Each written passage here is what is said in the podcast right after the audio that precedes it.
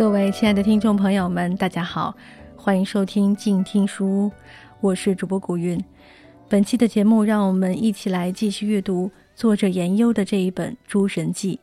本期要一起来阅读的章节是神术界的三巨头。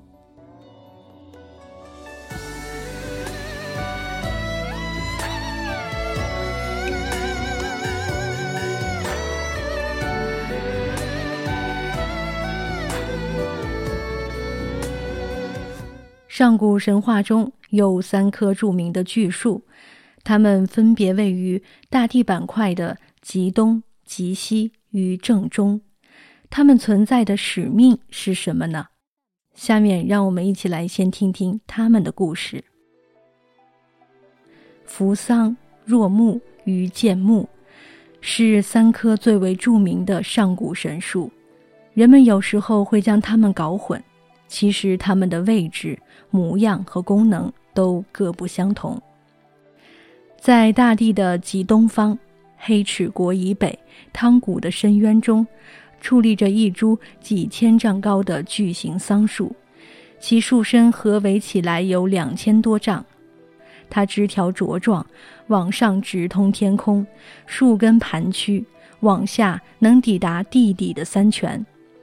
它其实是两棵桑树同根偶生，互相依偎搀扶着长在一起的，所以叫扶桑，又叫扶木。扶桑的叶子是红色的，叶片数量稀少但巨大，每片叶子都有一丈长。扶桑每九千年一结果，结出的桑葚每颗能达到三尺五寸那么大的个头。先人们吃了扶桑树的桑葚，全身都金光闪闪的，可以在空中恣意飞翔。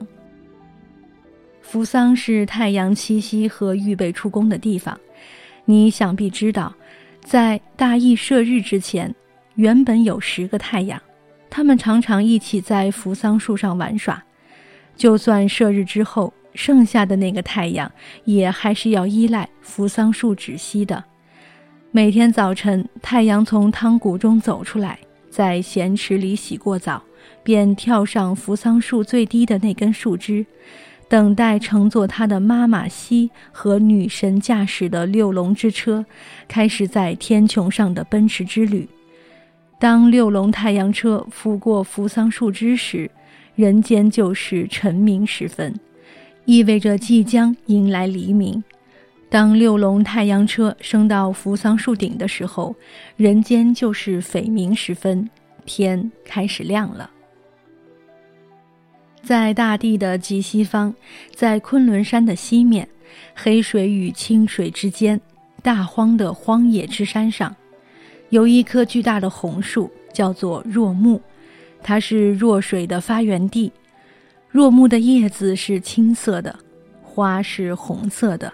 远远看去，若木红红的光芒笼罩着大地，令周遭的一切流光溢彩，景象十分壮美。若木为什么会有这样奇异的光芒呢？我们还是要回到太阳每天在天穹上的轨迹来说。当羿和驾驶的六龙车大致来到西方的虞渊蒙古一带，人间就到了日暮时分。太阳会在若木上停留一段时间，人们远远看到若木红光照地的景象，就是太阳的光芒造成的。据说有时候十个太阳都会来到若木上，静静地挂在若木的树枝末端，就像一朵朵莲花般灿烂夺目，美丽不可方物。通过以上情节，我们可以看出。若木与扶桑是功能相对的两棵树，扶桑是日出之所，若木是日入之所。在扶桑与若木之间，大地中央的都广之野上，还有一棵巨树，叫做剑木。剑木高达百仞，青色的叶子，紫色的树干，黑色的花朵，黄色的果实。上部有九根像柳枝一样的大枝条，下部有九根长满短刺的小枝条。剑木到了正中午的时候没有树影，在树旁说话没有回响，这都说明他的确是身处天地正中央的位置。建木是天梯，大号、皇帝和其他天帝都曾经通过这棵巨树往返于天庭与人间。巫师们想要交通天地，这也是必不可少的路径。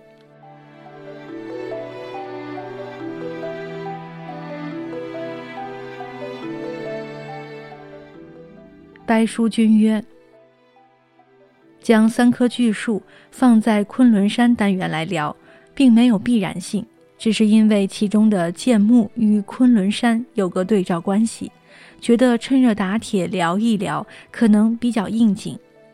扶桑与若木最初可能是同一棵树，既都是东方的扶桑树，太阳栖息的神树。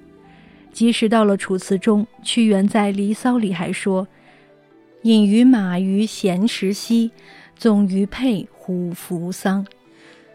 折若木以扶日兮，聊逍遥以襄阳。似乎在以扶桑和若木互文。更有力的证据来自文字与音韵学。第一，若字可能是若的异体字或通假字。说文解释若。日初出东方汤谷，所登博桑，若木也。象形。段玉裁注进一步解释说，若象是枝叶蔽阴之形，而康熙字典则说是向众手之行，都对。尤其桑字就是从若加木而来。按照康熙字典的意思，桑树就是大家都来采叶子的树，太形象了。第二，前文说过，扶桑又叫扶木，这里的扶是扶手的扶，或扶木，这里的扶是师傅的傅，将单人旁替换成木字旁。再看说文如何解释第二个福，从日在目中之行，也就是神话里所说的太阳西西于此的意思。第三，福与福还同音呢，福是从木扶生，房无切。福是从手夫生房无切，声旁虽然不一样，切法和结果却完全一致，可谓殊途同归。综上，我们可以直接在扶桑与若木之间画等号了。扶桑与若木的分化是神话发展的必然。日落时分，先民希望天际，看到夕阳悬在高树间，放射出最后的光华。很容易将这样的巨树理解为日入之处，那么他们在西方为扶桑配上一株对偶树，也就是顺理成章的事了。我以为虽说到屈原的时代，扶桑与若木都尚未完全分化，但西方有棵日落树这个概念，却可能远早于战国就出现了。从有概念到有名目。到该名目得到大家认可，这中间需要一段不短的时间。我们从这个例子中倒是可以得窥古人神话造名法之一般。上古神话中，西边还有一棵巨大的桑树，叫做琼桑，它是西方天帝少昊父母的爱情树。我个人以为，琼桑应该就是若木。琼桑意为大地穷尽之处的桑树。当年少昊母黄娥沿着银河泛舟西游至此，邂逅金星之子，可见此树正生长在大地的西极。故事虽然没有说明琼桑的职能，但从它的位置、大小、树种看，应该就是若木了。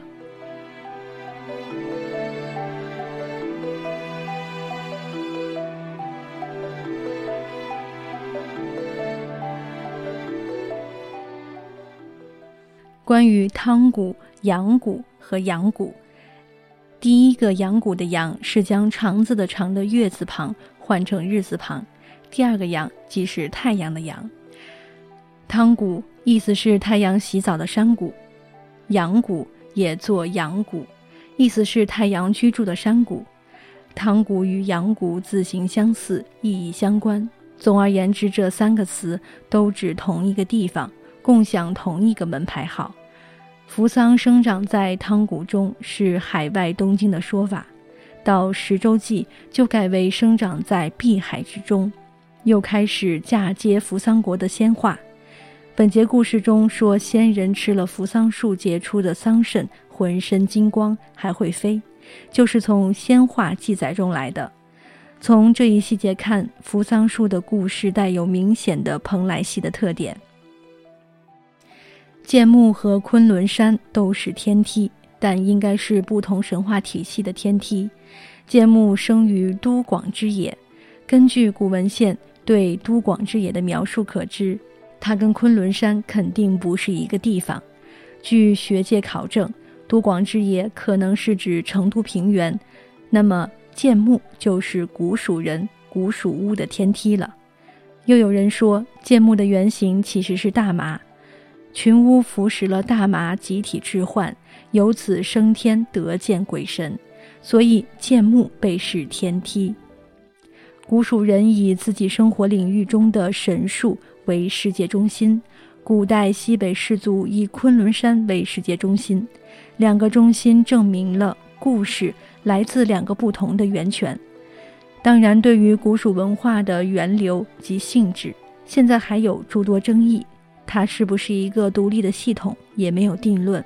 不过，大致看起来，古蜀文化与东方文化或中原文化是有交集的，与昆仑文化或许也有一定的关系。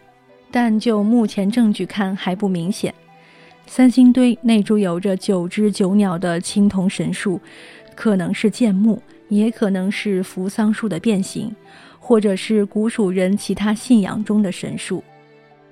有人因为剑木与昆仑山都是天梯，又都自居天地之中心，便将剑木嫁接到昆仑山上，认为所谓天梯实指昆仑山顶生长的剑木。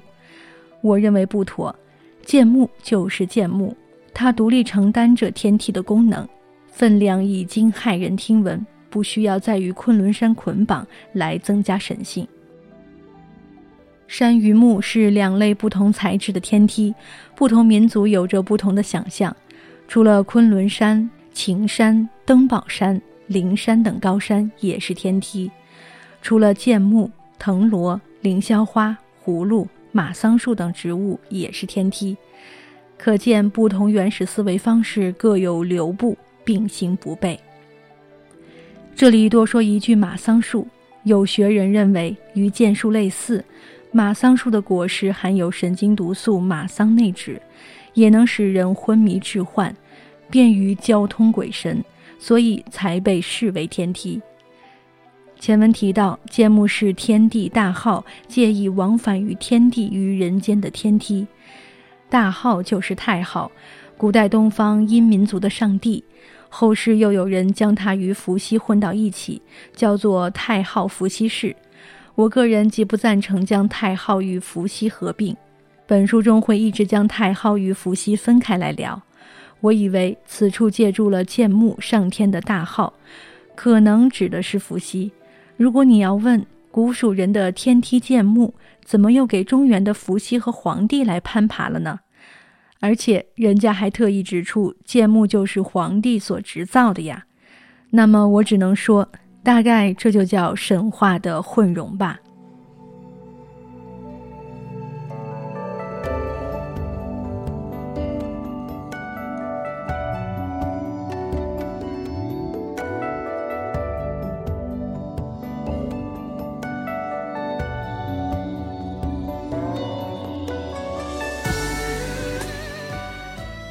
好了，那么今天的书就一起分享到这里了。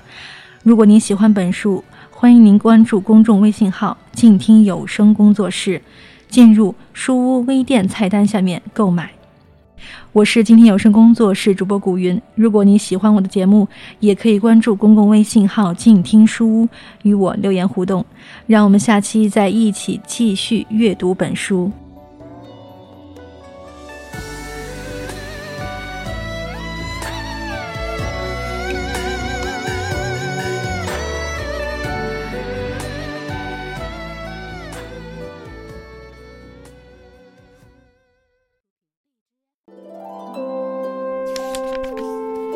读书是我们了解世界的方法，也是我们每天最好的娱乐。